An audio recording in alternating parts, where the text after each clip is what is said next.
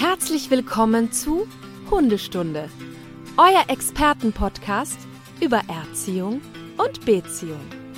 Von und mit Conny Sporrer und Marc Lindhorst.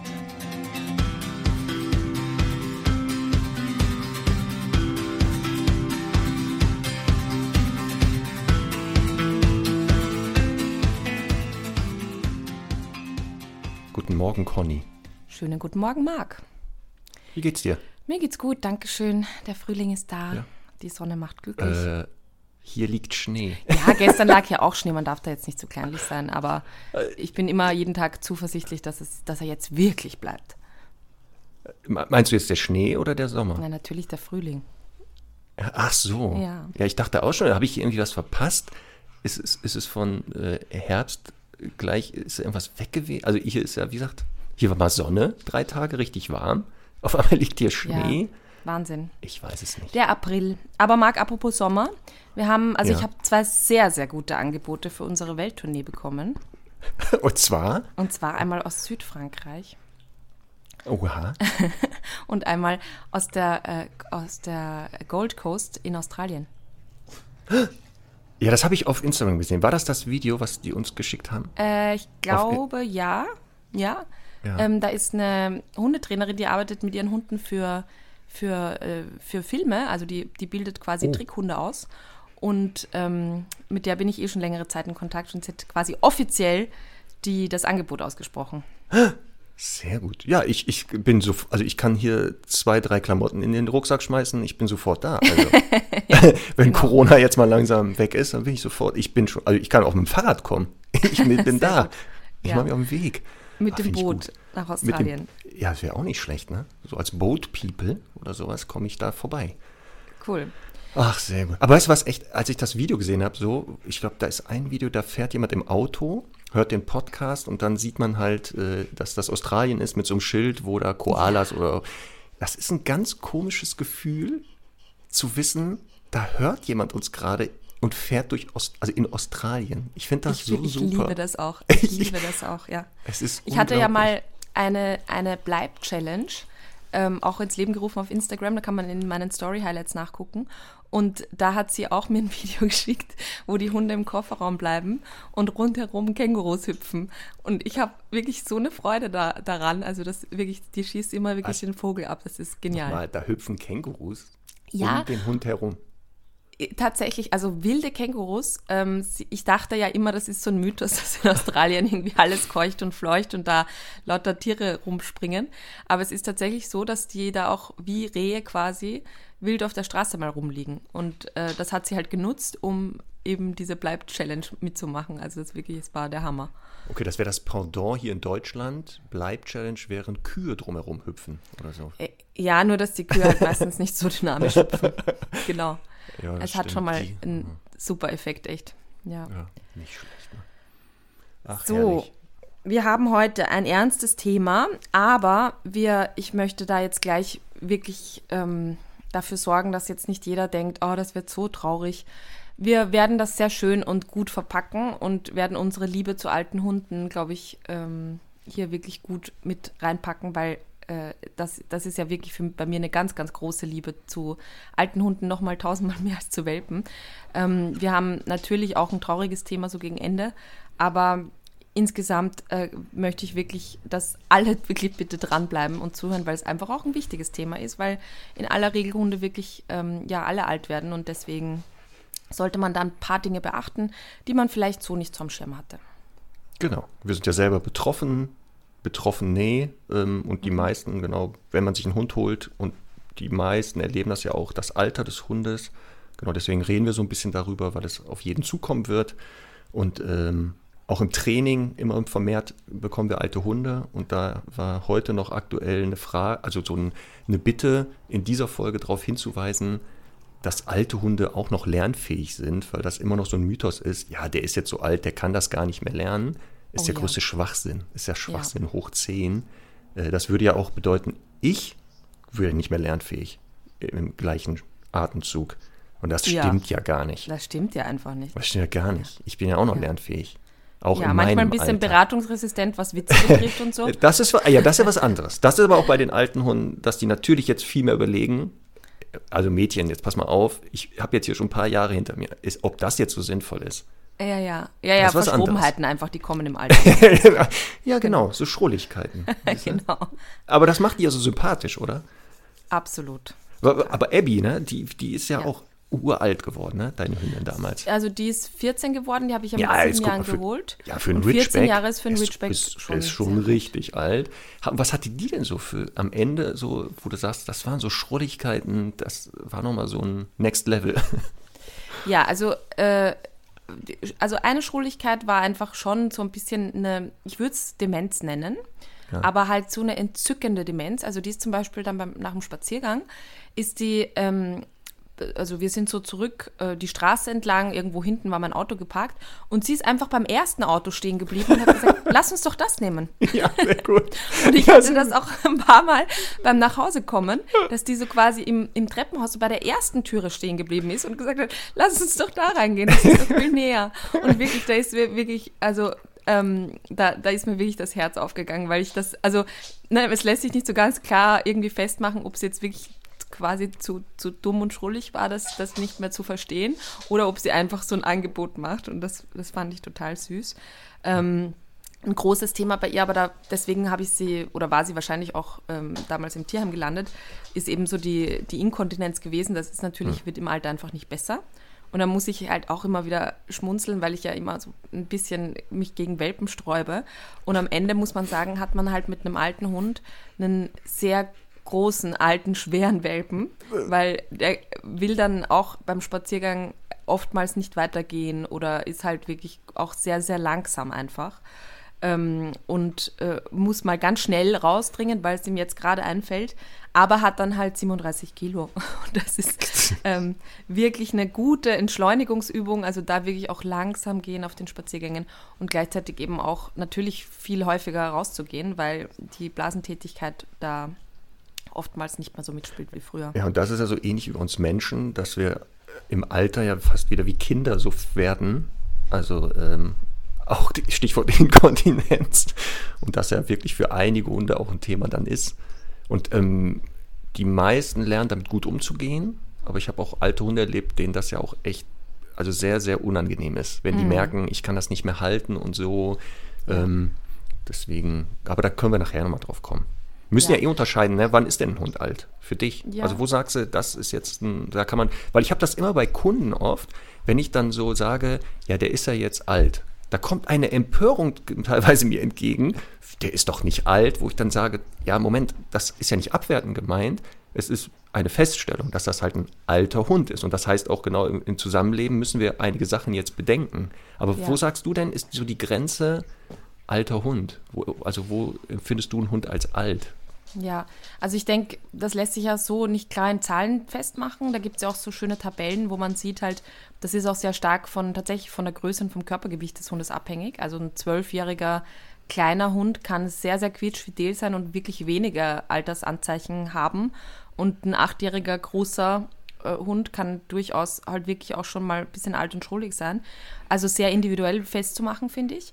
Und ja, ein bisschen auch, finde ich, die Kom Kombination aus, aus körperlichen, ja, so Ma Mangeldingen einfach, also wo Dinge einfach nicht mehr so gut laufen, Gelenkskrankheiten und Co. Ähm, ein bisschen natürlich auch, würde ich sagen, die Optik, also auch so diese grauen Schnauzen, wobei da ist es ja auch so, dass Hunde teilweise wirklich ähm, früher einfach weiß werden. Bruno, der jetzt hier bei mir ist, der hat auch schon ein ziemlich weißes Gesicht bekommen, ist aber erst so sechs, sieben Jahre alt. Ja, da kann ich Ähm, aus eigener Erfahrung sprechen, ja. dass das nicht immer mit dem Alter zu tun hat, dass man Ja. graue Haare hat. Ja, also das genau. kann auch mal schneller losgehen, als man denkt. Das hat viel mit Genetik zu tun. Ja, Und Haltungsbedingungen, Haltungsbedingungen, ganz wichtig. Ja, ja, aber ist ja, ist ja, äh, wie gesagt, ist ja auch, äh, ist ja auch einfach nur ein Teil davon. Und meistens ist das dann so ein Zusammenspiel. Und ich finde halt tatsächlich, für mich ist halt so der Hauptfaktor echt so die geistige und körperliche Fitness. Also zu sagen, äh, der Hund, ähm, also vor allem die geistige Fitness würde ich immer sagen, dass man so sieht, wie, wie schnell ist er noch im Kopf, wie schnell ist er auch in der Bewegung noch, ähm, wie, wie schnell ist er auch beim Aufstehen und solche Sachen. Also das ist für mich wirklich immer so ein Zusammenspiel. Ich finde, man kann es halt so tatsächlich einfach nicht sagen in irgend, mit irgendeiner festen Definition. Ja, und das ist das Spannende. Es gibt ja auch die Forschung. Bei Hunden nimmt das ja jetzt auch langsam mal Fahrt auf, dass man in dem Bereich mehr forscht und da mehr Wissen ja. ist. Äh, bei Menschen ist es ja auch schon fortgeschritten. Ähm, und das, was du sagst, ist da auch, dass man so richtig das nicht definieren kann. Was ist jetzt das genau? Dass es aber da in der Wissenschaft so zwei Ansätze gibt. Also entweder zu sagen, anhand des biografischen Alters, also wann ist der Hund geboren, was du sagst, zum Beispiel acht Jahre, zwölf Jahre, 13, mhm. Oder halt dieses biologische Alter. Und da geht es dann mehr darum, genau den Zustand des Organismus, also geistig wie körperlich. Ähm, und wahrscheinlich ist die Antwort irgendwas dazwischen, aber die Liste, die du angesprochen hast, die werden wir in den Show Notes. Ich werde das auf mhm. Ähm, meiner Homepage bei News mal machen, so eine Übersicht. Da gibt es so genau den Versuch zu sagen, wann könnte denn ein Hund alt sein? Und genau es ist eher abhängig, nicht wann ist er geboren, sondern von der Größe oder vom Gewicht. Das hat man bei Hunden wohl festgestellt, dass es damit eher zu tun hat, dass bestimmte Organe abhängig sind, die altern. Ähm, das hat auch mit der Größe und dem Gewicht zu tun. Ja. Und wenn man sich diese Liste nachher anguckt, dann sieht man, dass die meisten Hunde, also kleine Rassen bis 15 Kilo und große nachher über 45, so im Schnitt ab acht Jahren kann man bei den meisten Hunden, klein, mittelgroß, sagen, jetzt beginnt eine Phase, die wir Alter nennen. Und dann beginnen genau diese Veränderungen stattzufinden. Einige hast du schon gesagt, Ergrauung, teilweise Abbau der körperlichen, geistigen Leistungsfähigkeit, das ja auch, wie gesagt, manchmal zu sehr netten Schrulligkeiten führt. Ähm, aber das ist so halt für, wenn jetzt jemand zu Hause einen Hund hat, zwischen, also ab acht theoretisch darf ich dann den als Hundesenior bezeichnen. Mhm. Und dann darf man nicht ja. mehr böse sein. Also nochmal, ja. das ist dann leider so. Also ich habe auch eine Studie der Uni Göttingen mitgebracht aus 2013 und die haben ja mal dran geforscht, eben ähm, wann Hunde wirklich altern. Und haben eben festgestellt, dass große Hunde, ist ja bekannt, auch tatsächlich schneller altern und haben dann sich ja die Frage gestellt, warum ist das so? Und da kann man wirklich sagen, einerseits, ähm, also so einfach erklärt jetzt, kann man sagen, dass ja ähm, das Wachstum verhältnismäßig viel schneller stattfindet als bei einem kleinen Hund und dementsprechend eben, äh, die, eben das Wachstum und die Versorgung eines großen Hundes viel mehr Zellenergie braucht und deswegen eben auch diese Zellen schneller altern und dieses, äh, diese, diese Zellalterung eben schneller voranschreitet. Und die haben auch tatsächlich festgestellt, Achtung, dass große Hunde, also alles so ab, ab Labrador-Größe, tatsächlich nur ähm, fünf bis acht Jahre alt werden und kleine Hunde zehn bis 14 Jahre. Und das finde ich jetzt erstmal wirklich äh, erschreckend, also gerade bei den großen Hunden. Ähm, würde jetzt meine Statistik, so die ich so kenne, auch dagegen sprechen. Aber man muss ja auch ganz klar sagen, gerade eben so die große Dogge und so weiter, äh, heutzutage, die werden einfach auch nur noch vier, fünf Jahre alt. Ne? Das ist ja wirklich ein Drama. Ich glaube, ähm, du hast ja auch eine, die ist ja, glaube ich, noch eher so von der alten Schule. Die, wie alt ist Fluse? Die ist jetzt neun. Das neun. ist theoretisch aus Doggensicht ein Methusalem. Und ja. genau leider, und das muss ich dir sagen, das ist so Horror durch die moderne Zucht, dass viele Linien bei den Doggen dieses Alter gar nicht mehr erreichen, mhm. wo man denkt, das kann doch nicht wahr sein. Ja. Aber es hat wirklich ganz viel damit zu tun, wie alt ein Hund wird mit Genetik natürlich. Also ja. die Elterntiere, ähnlich wie bei Menschen, wenn die eigenen Eltern sehr alt wurden, ist die Wahrscheinlichkeit, dass die Kinder diese Fähigkeit irgendwo auch mitbekommen haben, sehr hoch. Also da ja. würde ich auch immer gucken, die Elterntiere oder so in den Generationen, wie alt werden hier die Hunde. Wir haben das bei mhm. den Berner Sennen ja leider auch dass die teilweise mit fünf, sechs Jahren einfach schon sterben, wo du denkst, ja. Moment, der ist doch gerade erwachsen. Ja. Ähm, das hat, und deswegen dieses, genau, manche Rassen, aber das ist, hat, glaube ich, echt viel damit zu tun, weil die einfach nicht mehr auf Funktionalität gezüchtet ja werden, mhm. sondern hatten wir in den letzten Folgen, Stichwort Qualzucht, ja. dass das auch massiv auf das Alter geht. Voll. Und es gibt halt Faktoren, die kann man verändern. Also man kann das Lebensalter beeinflussen. Also Genetik als Halter jetzt schwer, das kriege ich ja nicht mehr hin. Ne? Ja. Ähm, aber es gibt ja genau dieses, ähm, die Größe. Und da würde ich auch immer empfehlen, wenn man einen Hund einer großen Rasse sich aussucht, dass man eventuell Zuchtlinien sich anguckt, wo diese Züchter nicht mehr dieses übergroße züchten, sondern mhm. sagen, am unteren Rand der, der ähm, Standardgröße, da halten wir uns lieber mal auf, weil das ist wirklich, Flus ist relativ klein und zierlich mhm. und das ist lebensverlängernd bei großen ja. Hunden. Das ja. wirkt sehr stark lebensverlängernd ich möchte auch echt mal eine Lanze brechen, weil ich glaube, das kennst du auch, dass halt viele Menschen sagen, ein Hund muss ein Hund sein und muss groß sein und muss halt ähm, eben, ja, einfach so ein bisschen was hermachen und so eine stattliche Größe haben.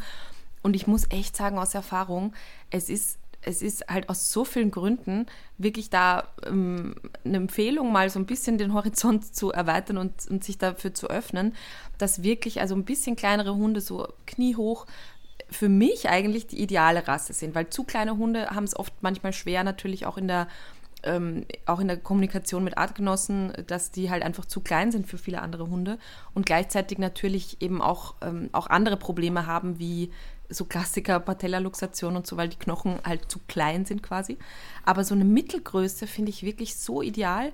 Den Hund kann man ohne weiteres, also ich weiß bei Semmel, die hat jetzt 13 Kilo, wenn die alt wird, ich werde die ich werde auch im zwölften Stock wohnen können und die einfach unter den Arm packen und werde unten ankommen, wenn es keinen Lift gibt, und werde trotzdem das geschafft haben. Und ähm, bei Abby mit 37 Kilo, äh, da, da war es da war's einfach schon schwer, wenn da irgendwo nur ein erster Stock zu bewältigen war. Das ist äh, also ohne Lift wirklich nicht möglich. Und dann natürlich auch tausend andere Gründe, Platz und so weiter, aber eben auch die Gesundheit. Also ich finde, dass man sieht das ja auch früher, wenn man sich manche Rassebilder an, anschaut, auch Bernhardiner und so, das sind heute wirkliche Kälber, die waren nie dafür gemacht. Also so ein Hund, der hat mal Menschen aus Lawinen gezogen, ne? der kann heute braucht er mal fünf Minuten, bis er aufgestanden ist. Da kann ich nur empfehlen, wenn die Museen offen sind in München, da, da, da gibt es das Naturkundliche Museum, dort ist ein Bernardiner ausgestopft.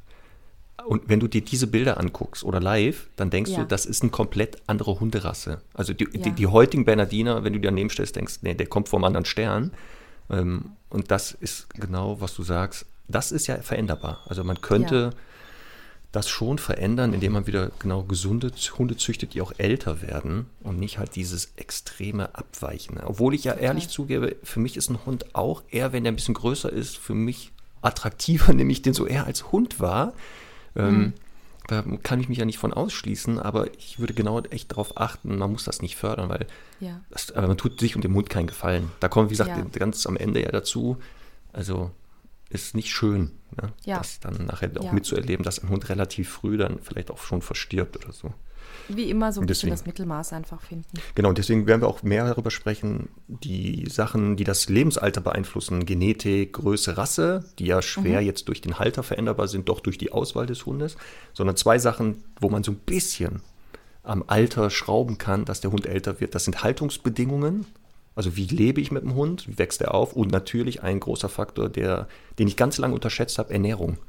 Mhm. Also das wird immer spannender gerade. Du bist, was du isst und das hat wohl auch Einfluss auf äh, das Lebensalter eines Hundes. Ich musste mal kurz hier den Charlie davon überzeugen, dass er jetzt nicht mehr Blumenerde gerade isst.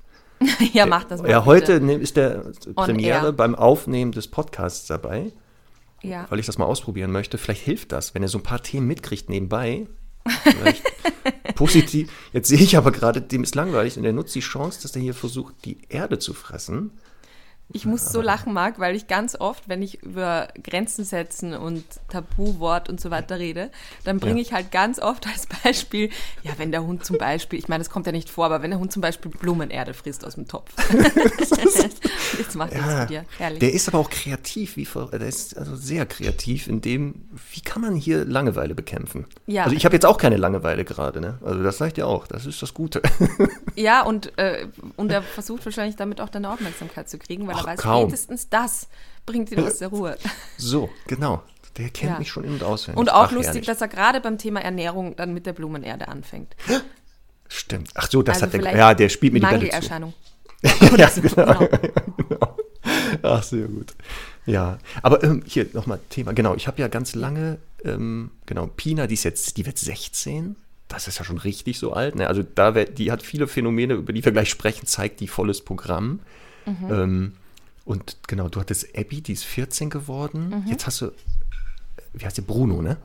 Bruno? Bruno ist ja jetzt temporär bei mir, genau. Der ist äh, genau. Äh, tatsächlich, der ist ein bisschen in einem alten Körper, weil der echt ganz stark HD hat und wahrscheinlich okay. auch noch sonst ein paar Macken. Also nicht besonders fit. Ähm, und deswegen für mich auch schon tendenziell eher ein alter Hund, weil wie gesagt, wenn wir halt länger spazieren gehen und so, dann tut sich der richtig schwer in den Kofferraum zu springen zum Beispiel. Ähm, beim Joggen ist der wirklich langsam und so und ich merke, der ist da einfach nicht so wirklich fit. Also der ist für mich auch schon äh, tatsächlich eher Kategorie alter Hund und Bruno hat ja ähm, auch quasi einen großen Bruder, einen, einen, zweiten Golden Retriever, der eben auch bei, bei der Freundin lebt, ähm, wo Bruno eigentlich den Hauptwohnsitz hat. Ist das Und, Kevin Pascal? Nee. Äh, nein, Kevin Pascal ist ja Bruno. Achso, wollte gerade sagen. Deswegen, genau. das war, nein, nein, doch, der, war doch was. Also sein, sein großer Bruder ist der Leopold, der ist jetzt, glaube ich, 13 oder 14 Jahre alt. Das ist ein, ein reinrassiger Golden Retriever. Und der ist gerade so ein richtiger Methusalem-Opi. Und das finde ich so schön, weil ich bin mit dieser Freundin im, im ersten Lockdown, also im März, April letzten Jahres, äh, haben wir eine WG gegründet, äh, kurzfristig, um halt da uns zusammenzuschließen. Und ähm, das war so witzig, weil ich bin halt dann, ich war natürlich die Hundebeauftragte und bin mit den Hunden immer raus und habe natürlich mit Semmel und auch Bruno ein bisschen halt hier Beschäftigung gemacht und habe gedacht, ja, den Opi nehme ich mit und den lege ich dann auf die Seite ab und, und gut ist. Und dann hat der am dritten Tag gedacht, so, was die immer mit diesem Futterbeutel macht. Hm, das klingt interessant. Ne? Und der war jetzt nie irgendwie ein großer Portierer oder so. Und dann hat er begonnen, irgendwie an Tag drei, mich anzumaulen und anzubellen dass, dass er jetzt gerne auch mal bitte hier noch ein Recht auf Beschäftigung hat. Und dann ist er wirklich innerhalb von ein paar Tagen zum absoluten Portierjunkie geworden, aber natürlich im Tempo eines, eines Seniors. Und das ist wirklich entzückend. Also immer, wenn mich der sieht, ich habe ihn gestern auch wieder gesehen, der ist in so einer Erwartungshaltung wie wirklich wie ein Junghund und schaut mich an und ist in diesem Apportierrausch. Also dem geht es auch tatsächlich gar nicht so sehr ums Fressen, sondern einfach, oh, ich will wieder was machen. Und das finde ich, also haben wir ja heute auch als Thema, wer rastet, der rostet halt so einen wichtigen Punkt, ja. dass man halt auch sagt, ja, vielleicht ist es für den auch nicht optimal, äh, da irgendwie jetzt viel zu rennen und abzustoppen und so. Aber gleichzeitig ist es natürlich auch wichtig, so einen Hund geistig so ein bisschen auf Trab zu halten. Da finde ich Beschäftigung einen ganz, ganz großen wichtigen Punkt. Ja, ich sehe das hier bei Herrn Doktor, der ist elf und der ist halt alt. Der hat mhm. auch ähm, im hinteren Bereich so Problematiken, ist aber, wird regelmäßig massiert, hat auch schon Gold-Akupunktur und das hat echt gut bei mhm. dem geholfen. Mhm. Und bei dem ist das auch Apportieren, ist immer sein Highlight. Und das ist auch hier mit elf. Ne? Also wenn ich draußen ja. die Sachen raushole, da kriegt der leuchtende Augen. Da mhm. ist, wirkt er plötzlich wie ein Halbjähriger. Ja. und ist da bestrebt und macht und tut. Und das sieht man auch, das tut ihm echt gut. Aber genau, einige Übungen muss ich halt ein bisschen verändern, weil der halt, ja. da ist die Gefahr, der Verschleiß, also mechanisch, hat ja schon stattgefunden und das ist halt auch ein Grund, warum viele Hunde sich im Alter halt verändern, auch im Verhalten, weil es halt auch manchmal damit zu tun hat, die können halt nicht mehr so und dann hat das auch Rückwirkung auf das Verhalten ja. ähm, und da müssen wir halt darauf Rücksicht nehmen einfach. Ähm, und was man bei ihm zum Glück nicht hat bisher, aber das kann bei alten Hunden passieren, die Verlangsamung des Stoffwechsels beginnt so ab dem achten Lebensjahr. Mhm. Die verbrauchen weniger Energie, man sagt so grob 30 Prozent. Ähm, und wenn man jetzt das Futter nicht anpasst, also nicht die Menge reduzieren, das ist ganz gefährlich. Also jetzt nicht sagen 30 Prozent weniger füttern, dann würden auch 30 Prozent weniger Nährstoffe, die ja wichtig sind, fehlen. Man muss das so ein bisschen anpassen. Das hat er zum Glück nicht. Also der ist so ähnlich wie ich, auch im Alter. Ich merke, dass mein Stoffwechsel hat sich ein wenig verändert, aber man kann dem entgegenwirken. Man bewegt sich einfach mehr und mhm. dann kann man das so ein bisschen ausgleichen. Hatte aber er wieder Probleme mit? Dass die ähm, im Alter so zu Übergewicht neigte? Überhaupt nicht. Die hat immer, die war immer eher auf der zu schlanken Seite. Ich habe okay. dir am Ende, jetzt äh, werde ich auf den, äh, komme ich in die Barfölle. Ich habe am Ende, ähm, weil bei ihr war es tatsächlich so, dass ich ähm, aufgrund der Inkontinenz habe ich die, glaube ich, noch im elften Lebensjahr auf Barfen umgestellt, was hm. äh, dafür, dafür gesorgt hat, dass dieser, dieser Flüssigkeitshaushalt einfach für sie viel geregelter war und sie halt jetzt nicht Trockenfutter gefressen hat, dann hm. irgendwie zwei Liter getrunken hat und das dann plötzlich so die Blase voll gemacht hat und Druck erzeugt hat, sondern durch das äh, ähm, Frischfleisch quasi, wo viel Flüssigkeit mit dabei war, hat sie das irgendwie besser aufgenommen. Das hat wirklich nochmal einen Meilenstein gebracht, was die hm. Inkontinenz hm. betrifft. Aber das Problem war in diesen Fleisch war zu wenig Energie und zu wenig hm. Kohlehydrate, um so ein bisschen ihr da auch was auf die Rippen zu bringen. Und dann habe ich wirklich am Ende äh, das Trockenfutter, das ich füttere, auf, also kombiniert mit, mit, mit, dem, mhm. mit dem Frischfleisch. Und tatsächlich, also das war nicht der Grund, warum sie dann letztlich gestorben ist. Die hat wirklich noch einige Jahre so gut überlebt. Also man sollte es nicht glauben, das funktioniert auch. Jetzt habe ich auch ein hochwertiges Trockenfutter, das ich füttere und da, von daher ist das jetzt wirklich auch kein, kein Müll. Aber das hat dann so ein bisschen das gut gemacht, dass, dass ich das so ein bisschen regulieren konnte. Also die war tatsächlich immer eher zu dünn und die war so eine, wie bei alten Menschen halt manchmal auch, wo man wirklich aufpassen musste, dass die nicht zu dünn wird, damit da wirklich auch alles noch richtig versorgt ist. Ja, dass die auch so, also wie gesagt, der Stoffwechsel geht zwar runter, aber was ja auch dann oft ist, dass die an Masse verlieren, weil die Muskulatur ja auch abnimmt. Also die Muskelmasse, ähm, bei Pina sieht man das gerade sehr, sehr auffällig, dass die hinten total zusammen, also hinten Genau. ganz schmal ist, kaum noch. Du Ja. siehst das Knochengerüst durch, dann bei vielen Ja. Hunden im Kopfbereich siehst du, dass ja auch da Ja. Muskulatur ist. Diese knöchernen Strukturen, die. Mhm. sehen so kantiger aus. Ähm, und das bedingt ja auch, klar, dass die dann an Masse verlieren ähm, und nicht mehr halt so viel wiegen. Und die. Leute draußen dann oft denken, oh Gott, der arme Hund, äh, füttern sie den überhaupt? Ja, wir, wir füttern die Hunde Mhm. Hatte schon. ich auch echt. Aber- also ich hab, war auch mal in, im Urlaub bei einer Tierärztin, die mich da auch richtig, äh, richtig angeprangert hat quasi und hat irgendwie gesagt, ja, warum ich den Hund halt so schlecht füttere und so. Und Abby Hm. hat wirklich, ich meine, die war auch mega verfressen, aber die ich wirklich, du konntest da alles reinschieben. Die hat einfach nichts auf die Rippen bekommen und ähm, deswegen musste ich da so ein bisschen herumtricksen, halt, um sie möglichst effizient zu füttern. Das war immer ein bisschen eine Challenge. Ja, aber ein weiterer Grund ist auch, weil die Darmtätigkeit, also die, auch die, Verdau die Fähigkeit, die Nährstoffe daraus zu holen im Darm, diese Darmzotten, die nehmen ab. Ähm, da ist auch da eine, Ein- also auch im Alter wird das schlechter. Das heißt also, selbst Ja. wenn du hochwertiges Futter da reinsteckst, es geht einfach oft durch. Also es geht vorne rein, kommt hinten raus und das ist auch so ein Grund, ähm, dass einige Hunde damit Probleme bekommen. Deswegen sollte man halt genau die Ernährung anpassen an diese eingeschränkte Verdauungsfähigkeit ganz oft. Ähm, und dann, wenn es wäre, dass man halt Frischfleisch mit Trockenfutter mixt und der Hund wird 14 Jahre, sag ich dir eins, da kann ein Ernährungsexperte jetzt rumschreien. Ja, es ist halt für Abby aber anscheinend das Richtige gewesen.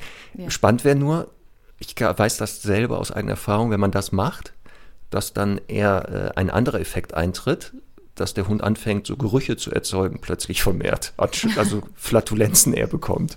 Ja. Nee, das, Das, war äh, bei ihr nicht, das war bei ja. ihr tatsächlich nicht so das Riesenproblem. Ja, Glück Ähm, gehabt.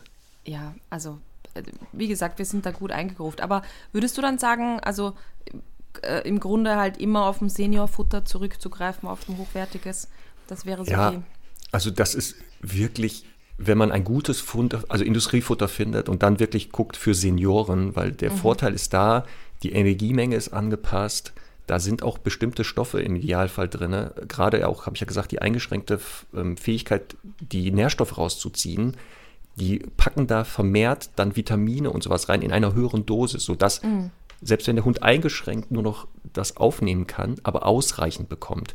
Und deswegen würde ich das schon empfehlen, lieber ein Seniorfutter. Also so ab dem 8., 9. Lebensjahr ruhig auf äh, Seniorfutter umstellen. Wenn man barft, so wie wir, ähm, auch da muss man ein bisschen Rücksicht drauf nehmen, Ja, weil die Nieren und die Leber oft so eingeschränkt ist, dass der Phosphorgehalt so ein bisschen runtergeht. Dann ändert man halt einfach die Proteinquelle. Also und dann packt man mehr äh, Ballaststoffe rein. Das ist auch bei alten Hundenfutter für alte Hunde, sind oft ballaststoffreicher. Ähm, Darmtätigkeit, wie gesagt, reguliert das so ein bisschen. Ähm, aber im Zweifelsfall würde ich mich auch da mit an jemanden wenden, der ein bisschen Ahnung hat, der mal sagt, guck mal das Futter drauf, Hund ist jetzt alt, was könnte man hier vielleicht verändern? ja das- dann, ähm, wir wollten, ähm, oder wir haben ja schon ein bisschen so angeteasert, das Thema Beschäftigung. Ja, Ähm, also weiter beschäftigen. Das, was Weiter du sagst, das stimmt. Wer rastet, der genau. rostet. Und da ist es Ja. ähnlich, also bei an, allen Hunden ist das eigentlich so, bei alten noch mehr. Das anbieten, worauf die Lust haben. Und solange der noch mitmacht, auch in der Geschwindigkeit und so, würde ich das auch so machen. Man Ja. muss die manchmal vor sich selber schützen. Ne? Also dann kriegen die manchmal nicht mehr mit, wann ist Schluss. Ähm, aber ich sehe das genauso. Und wenn der dann mit, sag ich ja, mit 14 Jahren meint, er müsste dann noch apportieren, ja, dann soll er doch apportieren. Mhm. Also, ja, das Schmeißen, glaube ich, das äh, würde ich auch nicht mehr machen. Dieses, dass der so schnell dynamisch losbrettert und solche Stops macht, sondern Ja, eher das. Verstecken. Also hinlegen oder so. genau. Sowas. Ja, und, ähm, und natürlich eben auch, also selbst wenn man jetzt so das Gefühl hat, uh, ich habe irgendwie was verpasst, ich habe meinen Hund bisher zu wenig beschäftigt, also wirklich auch mit ganz einfachen Dingen anfangen, von mir aus auch, oder einfach reduzieren, wenn das jetzt ein totaler Frisbee-Junkie war, dann hat er vielleicht am Ende noch Freude ein bisschen mit ähm, einer Futtersuche, also dass man halt dem Futterstücke wirft und sie suchen lässt und so. Also solche Dinge, einfach die Nase, die ja natürlich auch altert, aber halt jetzt nicht so einen, so einen körperlichen Verschleiß hat. Ähm, da fände ich halt auch to- total wichtig, das weiter aktiv zu halten und wirklich eben auch nicht nur zu sagen, wir gehen jetzt eine langweilige Runde spazieren, sondern immer wieder auch mal so kleine Elemente einbauen, damit der Hund wirklich auch geistig so ein bisschen pfiffig bleibt. Ja, und da geht es nämlich darum, also nicht nur die körperliche Beweglichkeit zu erhalten, sondern auch die geistige, weil ja auch das ist ja seit Hunde älter werden ein Phänomen, was wissenschaftlich jetzt erforscht wird mehr und auch aus eigener Erfahrung. Ja. Stichwort Demenz, du hast es ja schon mal gesagt. Bei Abby waren ja auch so äh, Anzeichen vorhanden. Mhm. Ähm, bei Pina, wie gesagt, mit 16, ähm, wenn ich die besuche, sehe ich das und höre das jetzt auch, ähm, dass die wirklich so Phänomene hat, dass die teilweise an der falschen Seite der Tür steht. Also so eine Schiebetür, mhm. wo links mhm. eigentlich der Ausgang ist und dann steht sie rechts und versteht auch nicht, warum sie da nicht durchkommt. Also ist dann mhm. sehr empört, dass die denkt, warum haben die die Tür verkehrt rum eingebaut? Warum geht das hier nicht mehr auf? Also solche Phänomene und diese gerade Beschäftigung, wenn es jetzt nicht nur geht, rennen, rennen, rennen, sondern auch so genau was du gesagt hast, Such, ähm, so Sucharbeit oder so kleine Aufgaben stellen, hält das Gehirn halt noch ein bisschen äh, fit, sodass dann solche Demenzerscheinungen schwächer sich auswirken, beziehungsweise verspätet auch oft erst eintreten. Ja. Also man kann diesen Prozess nicht stoppen und nicht mehr heilen, aber man kann ihn so entweder entschleunigen oder ähm, so später einsetzen lassen. Ja. ja. Wenn wir bei den Sinnesorganen oder bei den Sinnen ja. schon sind, dann sollten wir auch über Sehen und Hören sprechen. Ja, ganz ja. wichtig, weil da ja ganz oft ja ähm, dann so Verhaltensweisen entstehen, wo die Leute ja denken, dass der Hund, das vielleicht, also dass der un, ungehorsam wird ja. oder so schrullig ist und dabei, also es gibt ja die selektive Taubheit, so die kennen wir aus eigener Erfahrung mit den Hunden und mit Kunden, wo der Hund einfach entscheidet, ich höre nichts mehr von dem, was ihr sagt. Ja. Und die wirklich echte Taubheit. Und die im Alter, also Pina ist stocktaub, die ist mit, also seit, glaube ich, zwei, drei Jahren, hört die gar nichts mehr so richtig. Ähm, und das ist halt einfach organisch. Weil diese Flimmerhärchen im Ohr, die auch verantwortlich sind, die nehmen ab, da kommen keine neuen. Ne? Mhm. solche Geschichten. Deswegen würde ich auch immer gucken, wenn so im Alter der Hund anscheinend nicht mehr ansprechbar ist, den bitte einmal untersuchen lassen, damit man weiß, hoppala, der kann mich auch gar nicht mehr hören. Ja, also die Grenzen verschwimmen dann zwischen der selektiven Taubheit und der echten. Ja. Ne? Ja. aber, ähm, aber natürlich gilt hier trotzdem also ein paar Dinge zu beachten. Ich finde zum Beispiel, wenn man wirklich weiß, zumindest vielleicht auch nur einseitig, aber das wird einfach schlechter, das kriegt man ja trotzdem dann irgendwann mal mit, ähm, finde ich erstmal wirklich auch wieder wichtig, so ein bisschen besser vielleicht auch zu trainieren, dass der Hund immer wieder die Orientierung sucht und ihn tatsächlich so, also das würde ich ja beim Taubenhund auch machen, immer wieder mal ähm, ihn fürs Anschauen wirklich belohnt, tatsächlich dann vielleicht auch ein bisschen betteln lässt, dass der Hund einfach im näheren Umkreis bleibt und lernt, dass sich das einfach lohnt. Ich finde aber auch total okay, spätestens jetzt, Achtung, ähm, ich finde total in Ordnung, auch mal so einen alten Hund, der wirklich jetzt einfach auch nichts mehr groß Neues lernen muss und nicht mehr wie verrückt an der Leine zieht oder so, dann auch mal einfach ans am, am Geschirr mit Flexileine zu führen. Ähm, klar, man kann immer noch eine Schleppleine nehmen, wenn man das gerne mag, aber ich finde, das sind so Momente, wo ich sage, da spricht doch echt nichts mehr dagegen. Einfach nur für die Sicherheit, weil ein Hund, der nichts hört, hat natürlich oder schlecht hört, hat natürlich echt auch im Alltag Probleme, mal ähm, Dinge wahrzunehmen und der hört dann halt das herankommende Auto einfach nicht oder eben auch vielleicht den anderen Hund, der da angebrettert kommt und da sind wir schon beim Thema Angst. Ähm, da kann es eben dazu führen, dass die Hunde halt wirklich auch sozial total verunsichert werden, weil sie halt die Dinge nicht ankommen oder sich herannähern hören und plötzlich total erschrecken und dann vielleicht in eine defensive Aggression kippen. Und das ist, ähm, das kann einfach passieren. Und damit kann man den Hund halt natürlich ein bisschen besser schützen.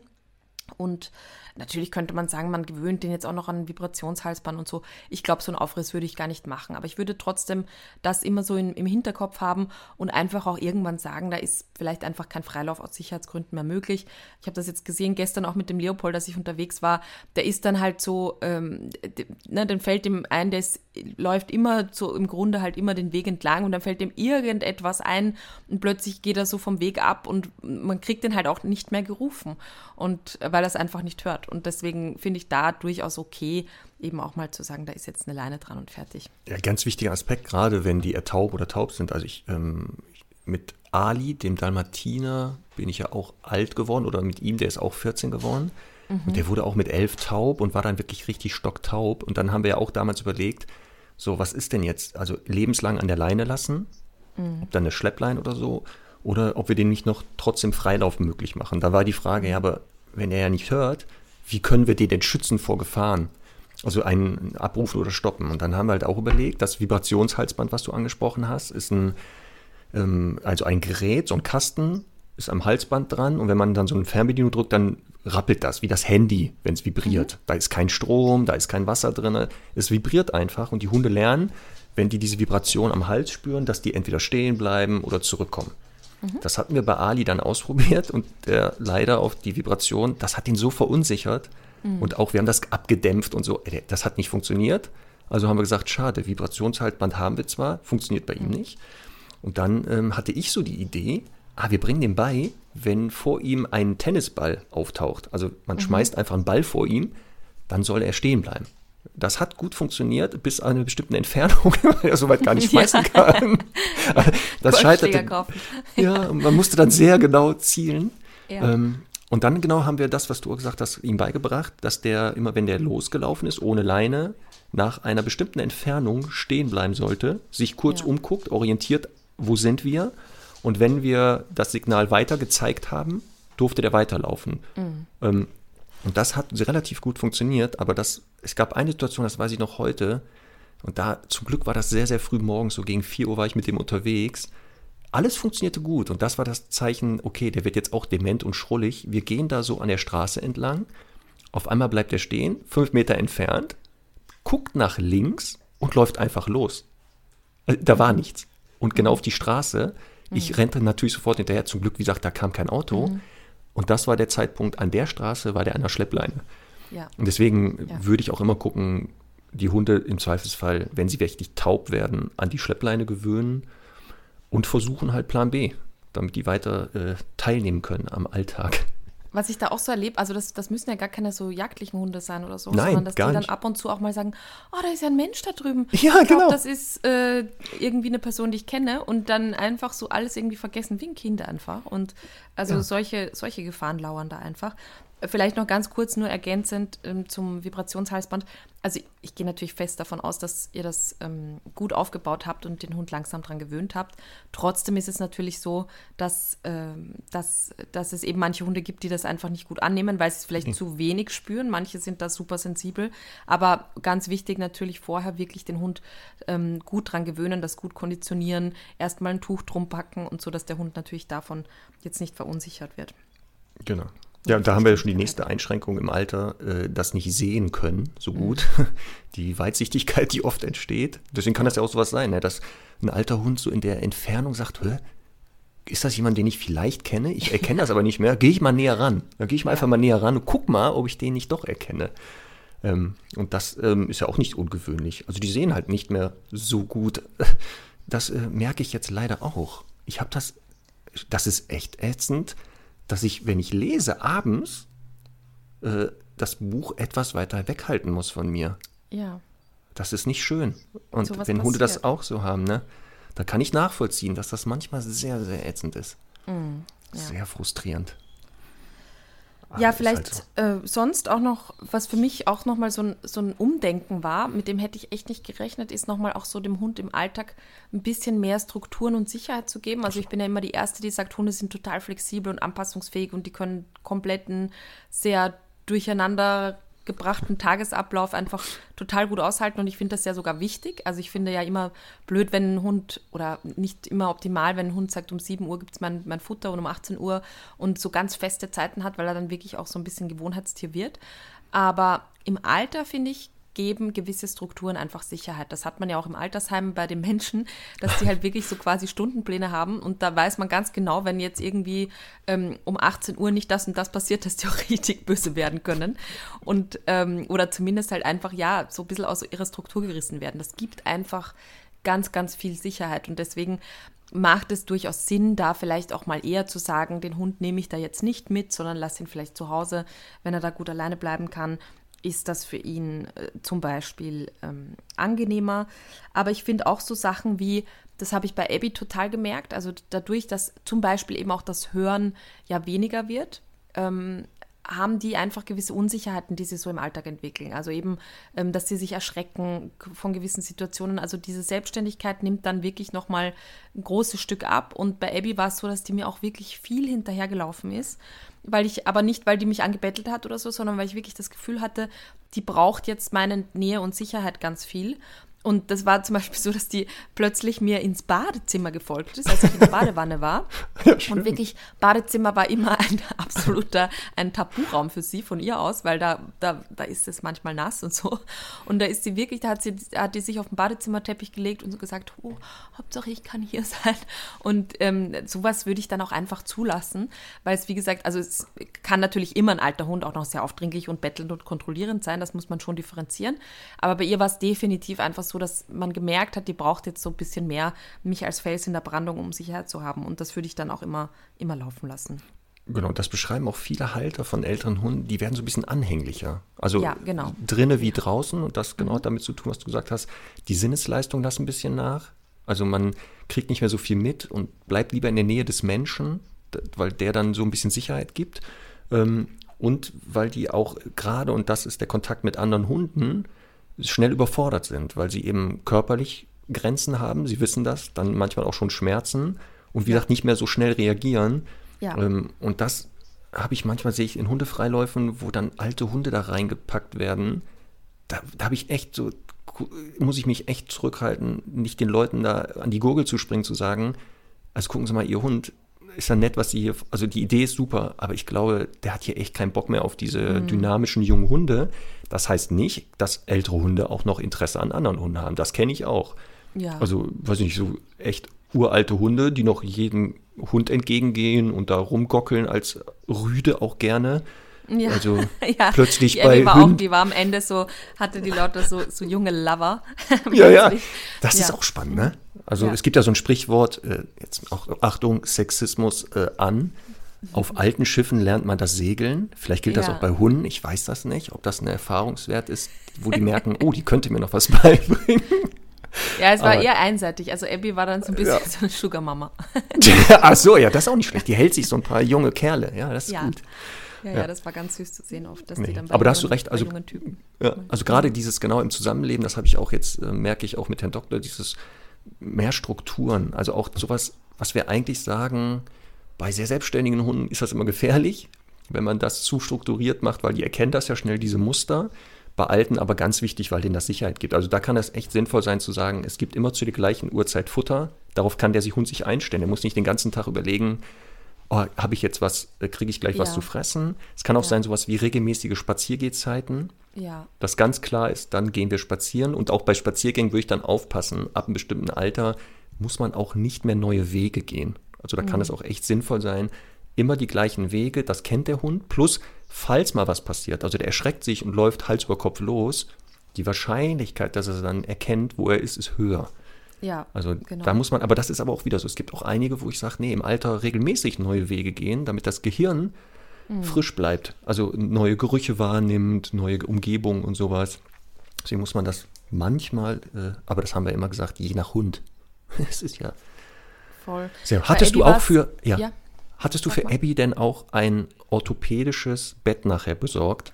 Genau, da wollte ich gerade drauf, äh, drauf hinkommen. Also erstens wollte ich noch für den Spaziergang sagen, ähm, bei Abby war es so, dass die ja wirklich auch schon eigentlich, als ich sie bekommen habe, echt äh, starke Spondylose hatte und dass natürlich eben das ganze Knochengerüst einfach ein bisschen natürlich im Alter einfach schwächer wurde und eben Muskeln abgebaut wurden und so.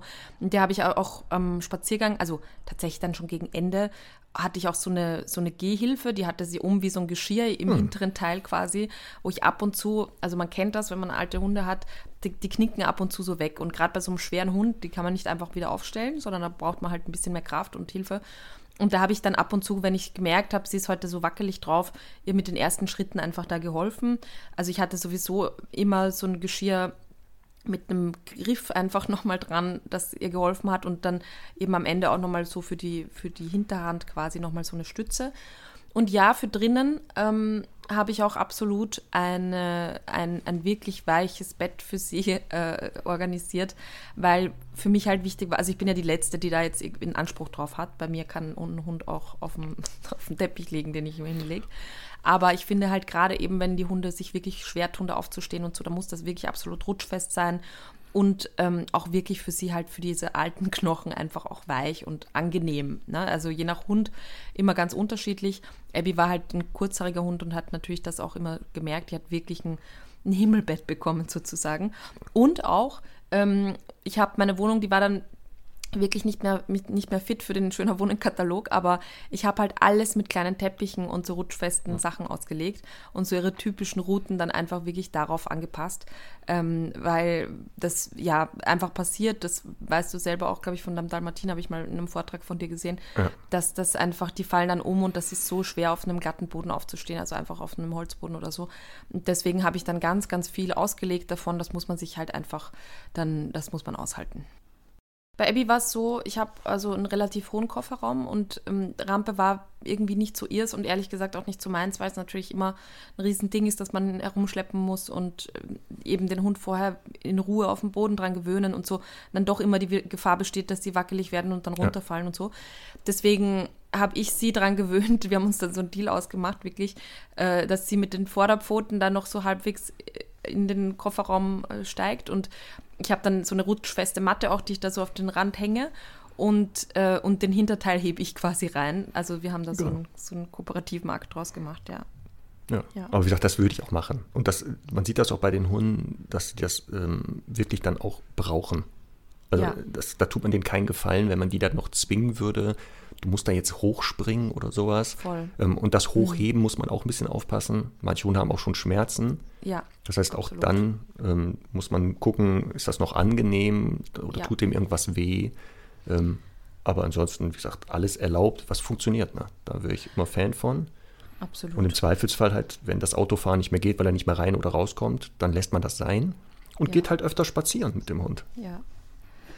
Ich habe übrigens, apropos Schmerzen, ähm, ich meine, wir sind natürlich keine Tierärzte und können da jetzt keine ja. äh, Tipps geben, die für alle wirken, aber ich finde trotzdem nochmal wichtig, das anzusprechen.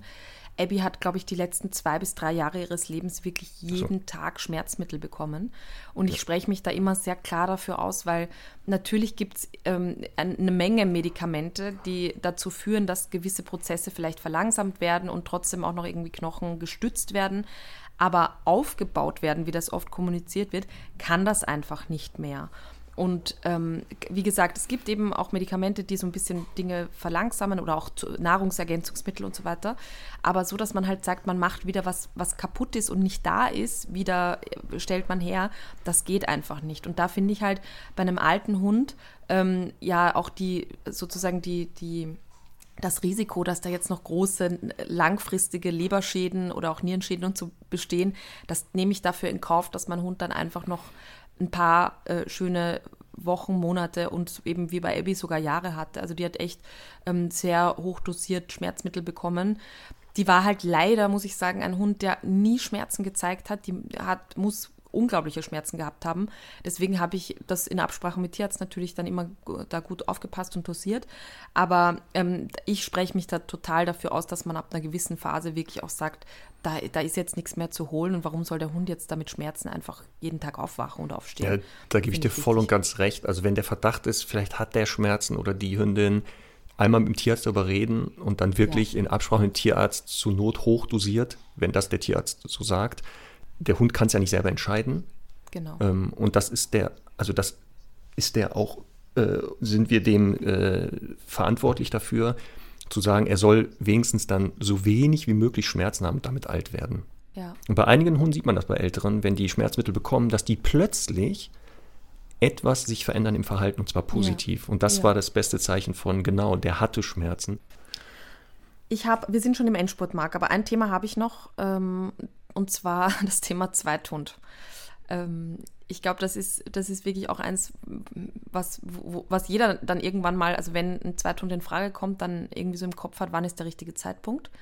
Und was wir natürlich immer erstmal aufklären müssen, ist so diese, dieser Mythos, dass man oft denkt, da kommt jetzt ein junger Hund zu einem alten Hund. Und ich verstehe auch ein bisschen den Gedanken für den Menschen aus ganz vorsichtig, leichten Egoismus, zu sagen, okay, der wird jetzt nicht mehr so lange leben, ich nehme mir schon mal einen zweiten, dann ist natürlich auch die Trauer ein bisschen leichter. Also ich verstehe das total. Aber ähm, was man halt natürlich dann nicht verwechseln darf, ist, dass jetzt so ein alter Hund wirklich auch echt mal überfordert sein kann mit so einem kleinen. Und im Grunde dann halt sieht, okay, den erzieht ja niemand, also muss ich das übernehmen und ich muss dem Grenzen setzen und der nervt mich die ganze Zeit und ich muss da ein bisschen halt regulierend einschreiten. Und die Leute berichten dann, dass der Hund so wie so einen zweiten Frühling erlebt und der Hund nochmal ganz wach wird und auftaut. Und meistens ist das tatsächlich nicht so. Also meistens ist der Hund eher gestresst und kann dann nicht so wirklich in Würde altern.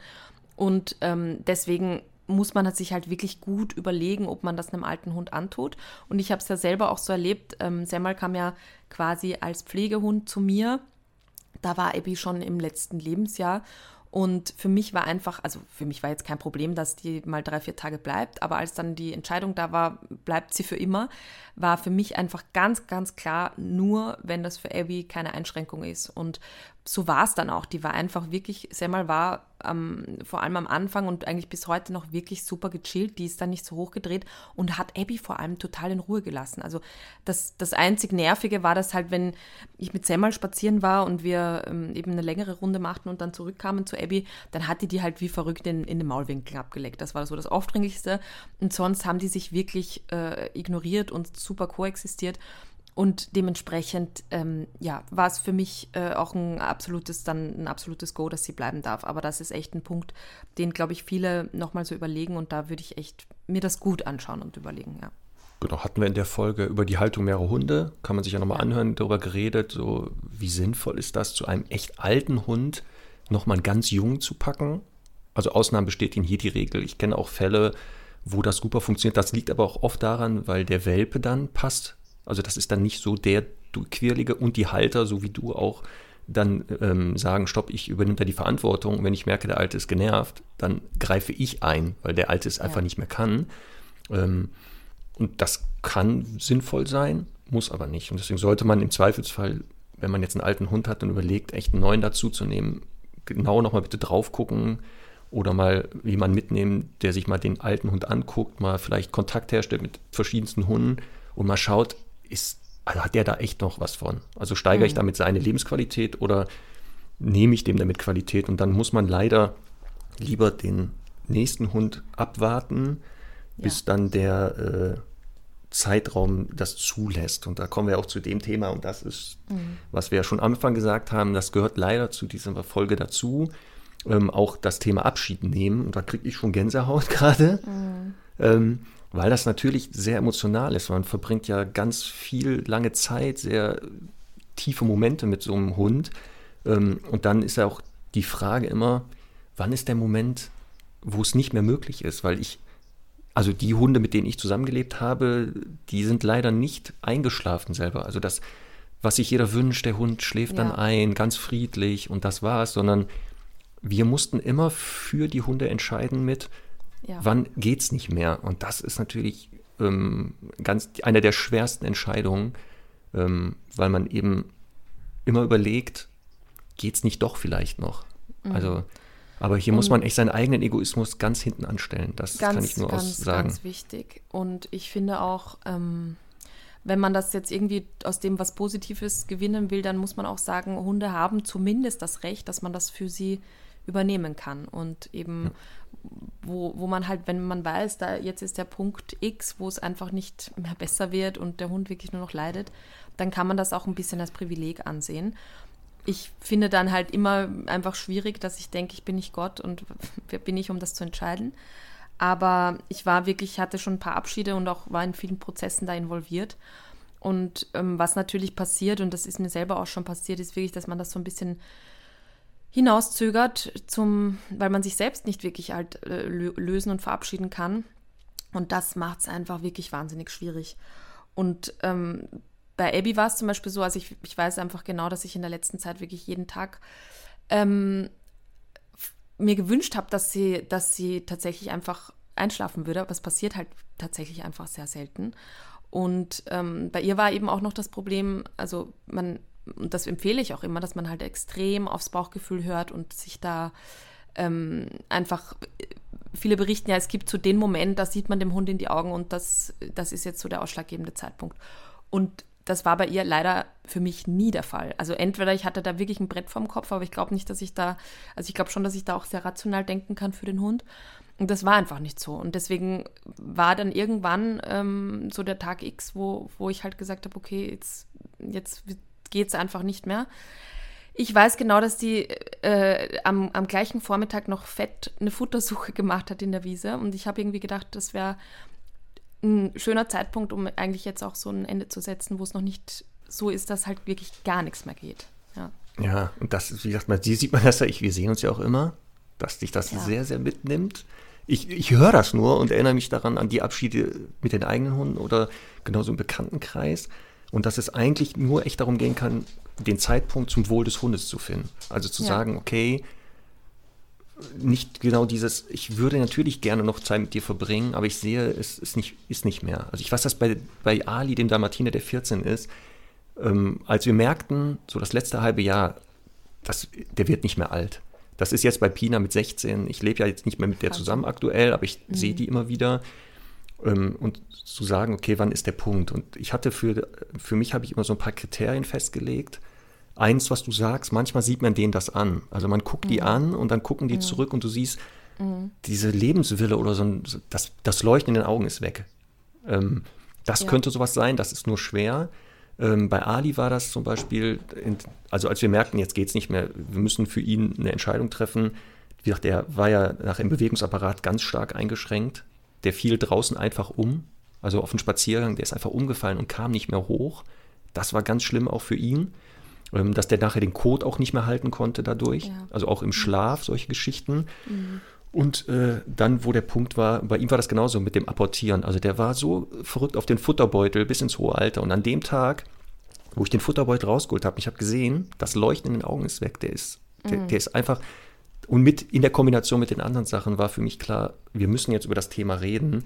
Ich würde aber auch einem empfehlen, Menschen, die den Hund kennen, die den regelmäßig sehen, den Tierarzt, Bekannte, Freunde, den Trainer eventuell, auch ins Boot zu holen und zu sagen, pass ja. auf, ähm, die sollen die Entscheidung nicht abnehmen, das können die nicht. Aber mhm. die können von außen sagen, wie nehmen sie das gerade alles wahr? Und ganz oft hilft das auch so ein bisschen, so selber sich die Entscheidung damit einfacher zu machen, wenn andere sagen, guck mal, ich glaube, das, worüber du nachdenkst, ist schon richtig. Also du machst das auch, weil es um ihn geht. Also es geht ja um den Hund einfach. Ja, Deswegen absolut. ist das. Und dann ist halt die Frage auch, und wir haben das damals bei Ali, und ich würde das bei allen Hunden jetzt so machen, ähm, wir haben den, wir haben eine Tierärztin gefunden, die meisten machen das, die kommen dann nach Hause übrigens. Ja. Die, die diesen Prozess ähm, erleben die Hunde nicht in einer Tierarztpraxis. Ja. Ähm, da gibt es auch von einem Tierarzt äh, Berichte, was da abgeht, wo ich denke, oh Gott, oh Gott. Mhm. Ähm, mhm. Die meisten Hunde beim Tierarzt sind ja eh nicht entspannt. Ja. Und ich würde immer gucken, wenn es geht, zu Hause und was du auch gesagt hast, an dem Tag alles nochmal machen, worauf der Hund Lust hatte. Mhm und alles geben zu essen, worauf der auch Bock hat. Mhm. So dieses, ne, nochmal so ein Highlight zu setzen und dann ist auch alles erlaubt einmal. Ja, voll. Ja. Ähm, bei mir war es auch so, da ist eine befreundete Tierärztin gekommen. Ähm, es, ich weiß, dass es Tierärzte gibt, die da eher ein bisschen was dagegen haben, weil sie halt sagen, zu Hause, da ist irgendwie auch das, das Licht nicht so optimal, um halt da auch eine richtige äh, Narkose zu setzen vorher und so weiter. Aber ich finde es unterm Strich trotzdem für das Tier das Entspannteste. Und ich habe mich mit ihr dann auch nochmal über den Zeitpunkt beraten und sie meinte halt, der Hund weiß ja nicht, ob das jetzt ist oder in einer Woche. Ne? Also das ist mhm. ja immer halt, finde ich, auch ein ganz wichtiger Punkt. Hunde wissen das nicht. Und das muss man sich auch immer wieder äh, sozusagen äh, ja einfach vor Augen führen und, und einfach im Hintergedanken haben, wir wissen das und wir beschäftigen uns seit Tagen mit dieser, mit dieser Entscheidung, aber Hunde wissen ja gar nicht, dass das geht, sozusagen. Und dementsprechend ähm, ist es dann halt im Grunde oftmals egal, ob man das jetzt irgendwie vier Tage später oder früher macht. Ähm, das hat mir nochmal geholfen damals bei der Entscheidung. Äh, was ich vielleicht auch noch sagen muss, hm, es gibt ja dann auch verschiedene Wege, den Hund zu beerdigen und so. Das, auch wenn das echt makaber ist. Aber ich habe ein Jahr vor Abbys Tod schon ihr Grab äh, ausheben lassen, sozusagen. Also ich mhm. habe das äh, jetzt nicht auf einem Tierfriedhof gemacht, sondern an einer anderen Stelle. Aber das war für mich halt auch eine, ganz große Erleichterung, weil es ist halt oft so und auch natürlich bei Hunden, wo man, die halt älter sind, wo man, man, man muss halt einfach, finde ich, auch frühzeitig einen Plan haben, was passieren wird, auch um sich selber halt sicher zu geben, weil ganz ehrlich, es wird halt, ähm, es wird halt einfach wahnsinnig schwer, dann an, in so einer Situation dann eben irgendwie sich damit zu beschäftigen, so Dinge zu organisieren. Ich würde das wirklich äh, in, einem, in, einem, Moment, wo die Emotionen halt noch, noch sich in, im Zaum halten, alles organisieren, damit dann einfach die Abläufe nur abgerufen werden können. Ja, das ist ein ganz wichtiger Faktor, weil in dem Moment, wenn der Tag kommt, ist man emotional eh nicht mehr klar und rational, dass vielleicht, so schwer das jetzt auch ist, man hat sich gerade den Hund geholt einmal kurz darüber nachdenken, genau wenn der Tag kommt, das im Vorfeld schon mal alles durchspielen oder abklären, damit man dann, wenn der Tag eintritt, eben nicht mehr unvorbereitet ist oder da irgendwie Entscheidungen plötzlich trifft, genau. die man vielleicht gar nicht getroffen hätte. Ähm, und ganz wichtiger Faktor, sich auch danach die Zeit nehmen für Trauer. Also das, jeder macht das anders. Und ich ja. weiß, dass als Ali dann eingeschläfert wurde, dass ich da ungefähr so sechs Wochen später auf einer langen Autofahrt alles plötzlich, da fing das bei mir dann an. Da mhm. arbeitete das und dann merkte ich das und dachte so, ach, wie war das so? Und in, in den letzten Tagen hast du doch irgendeinen Blödsinn gemacht. Irgendwo, mhm. wo ich dachte, oh Gott, was denkt der vielleicht von mir? Oder war ich mal unfair im Hundeleben mit ihm? Und, und das macht auch jeder anders, aber das ist auch wichtig. Und Stichwort auch Mehrhundehaltung. Also ähm, sollten mehrere Hunde in einem Haushalt leben und ein Hund ja. ähm, verstirbt, wenn es geht sollten die bestehenden Hunde die Möglichkeit haben, das zu realisieren, ja. dass der gestorben ist und nicht, dass er weggelaufen ist oder abgegeben wurde. Ja. Ich kann nur sagen, genau. wie das mit Pina war. Also beim Vorgang des Einschläferns war sie nicht dabei. Das mhm. würde ich nicht empfehlen, weil einige. Hunde zeigen da Verhaltensweisen, die echt schwer auszuhalten sind. Aber als die Tierärztin dann gesagt hat, so, es ist soweit, also ne, er ist verstorben, haben wir die Tür aufgemacht, Pina kam ganz aufgeregt rein, schnüffelte an der Tierärztin rum, begrüßte die. Dann ging sie einmal zu Ali, schnüffelte und das war's. Aber sie ja. hat feststellen können, okay, der ist anscheinend weg, also er ist verstorben. Und die ja. hat ihn auch nicht gesucht. Also, weil das ja. ist ja das Gefährliche, dass dann Voll. die bestehenden Hunde eventuell den Verstorbenen suchen, weil sie gar nicht wissen, dass der verstorben ist. Ne? Ja. Aber auch da, das, Hunde machen das unterschiedlich. Also ich kenne welche, die gehen hin schnüffeln, die legen sich dazu, die stupsen an denen. Mhm. Es gibt auch einige, die kommen, die sehen von Weitem, die kommen keinen Schritt näher und ich würde die auch nicht zwingen. Ja, absolut. Genau. Ja. ja. und es gibt dann auch Hunde, die genauso trauern und das dürfen die auch. Ja. Ich würde natürlich auch darauf achten, dass man die trotzdem beschäftigt und so, weil es sollte ja immer, wie ich der Mensch, der allerwichtigste Sozialpartner sein und Faktor. Aber natürlich dürfen Hunde, wie wir Menschen auch, einfach trauern und, ähm, und so da ein bisschen Abschied nehmen. Und auch da dann im Nachhinein, ne, ich finde es einfach, da soll jeder auf seine Art damit klarkommen, wenn da übermorgen ein neuer Hund einziehen soll, um abzulenken, dann ist das einfach so. Und wenn es einfach zwei Jahre dauert, dann dauert es auch mal zwei Jahre. Ich finde das einfach wirklich, ähm, da wirklich nicht in Ordnung, das zu, zu bewerten, sondern da hat jeder einfach seinen eigenen Weg damit umzugehen. Das ist auch gut so. Genau. Ach Mensch. Ja. Blöd, ne? Aber so übrigens, ist das. Ja, ja, ja ähm, ich habe ähm, Abby ein paar Tage vor ihrem Tod noch so einen Pfotenabdruck abgenommen ja, und habe mir schön. eine Kette daraus pressen lassen. Das ja. war irgendwie für mich total ein schönes Gefühl, ähm, da zu wissen, dass ich, also die habe ich dann quasi immer an meinem Herzen und die trage ich immer noch und das ist irgendwie, für mich war das emotional so eine gute Begleitung. Ähm, da gibt es ja verschiedenste Wege, auch äh, wie gesagt, ob man sich jetzt ein Bild aufstellt und eine Kerze anzündet oder sonst was. Aber für mich war das irgendwie so ein schöner Weg, ähm, die da nah am Herzen zu tragen, sozusagen. Genau, auch da, jeder macht das halt unterschiedlich. Der eine, genau, äh, genau einen Pfotenabdruck macht das. Ich weiß, Martin hat ja von Mina äh, sie einen, einen Stein sich pressen lassen, kann genau. man ja. Also die Hunde aus dem, ja. genau, aus Kohlenstoff und so, ähm, mhm. muss man auch wissen. Die einen beerdigen den Hund im Garten, was in Deutschland erlaubt ist, in, wenn das jetzt nicht ein äh, Wasserschutzgebiet ist und da muss man eine mhm. bestimmte Tiefe. Die anderen wählen lieber einen äh, Tierfriedhof oder sowas. Ali haben wir einäschern lassen damals, ja. weil wir damals noch keinen eigenen Besitz hatten und wir wollten halt, dass der dann auch da äh, zur Ruhe kommt und so. Deswegen, aber das ist unterschiedlich. Also da auch Ganz genau. muss man schauen. Aber weißt du, warum Hunde auch gar nicht so alt werden? Hm. Da gibt es äh, einen schottischen Dichter, ne? Ähm, oh nein. Und der hat das genau. Ja, doch, doch, doch, doch. Ich kann diesen Spruch leider nicht aussehen, aber ich, ich werde ihn mal grob zusammenfassen. Zur Not ja. werde ich das Original dann in die Shownotes packen. Der sagt, es ist ja klar, dass die Hunde gar nicht so alt werden, denn in der kurzen Zeit, mit der die uns, mit uns verbringen, das ist ja schon so heftig. Jetzt überlegt man, die würden noch älter. Also wird der, da wird der, der Schmerz noch schlimmer sein, wenn wir noch mehr Zeit mit denen verbringen. Und das ist so abschließend, glaube ich, ein guter Gedanke, die Zeit, die, die man hat, zu nutzen, sehr intensiv und dann auch zu sagen, ja, danke, dass ich die mit dir verbringen durfte, ähm, weil ich, das sind die Hunde wert, das sind die das einfach ja wert. Voll. Also, ne? Ein schöner Ach, Abschluss. Ja. ja, oder? Ja, es war ein bisschen schwer am Ach, Ende, ja. aber Das wir gehört werden ja das dazu. nächstes Mal, genau, das gehört dazu und wir werden nächstes Mal wieder ein anderes pfiffiges Thema haben, Genau. nämlich Und zwar ähm, werden wir uns einem Thema widmen. Da kamen ganz viele Nachfragen, können wir nicht darüber mal reden, in verschiedensten Kontexten. Und das ist ja äh, ein Thema, was auch für alte Hunde manchmal noch spannend ist, dass man bestimmte Bedürfnisse nicht sofort auslebt und die mal lernt auszuhalten. So Begriffe, die in der Hundeszene kursieren, Impulskontrolle, Selbstbeherrschung und sowas. Das heißt, nächstes Mal werden wir darüber reden, was ist das, Impulskontrolle und Co. Und wie kann man das vielleicht im Alltag mit den Hunden üben ähm, und worauf muss ich dabei achten?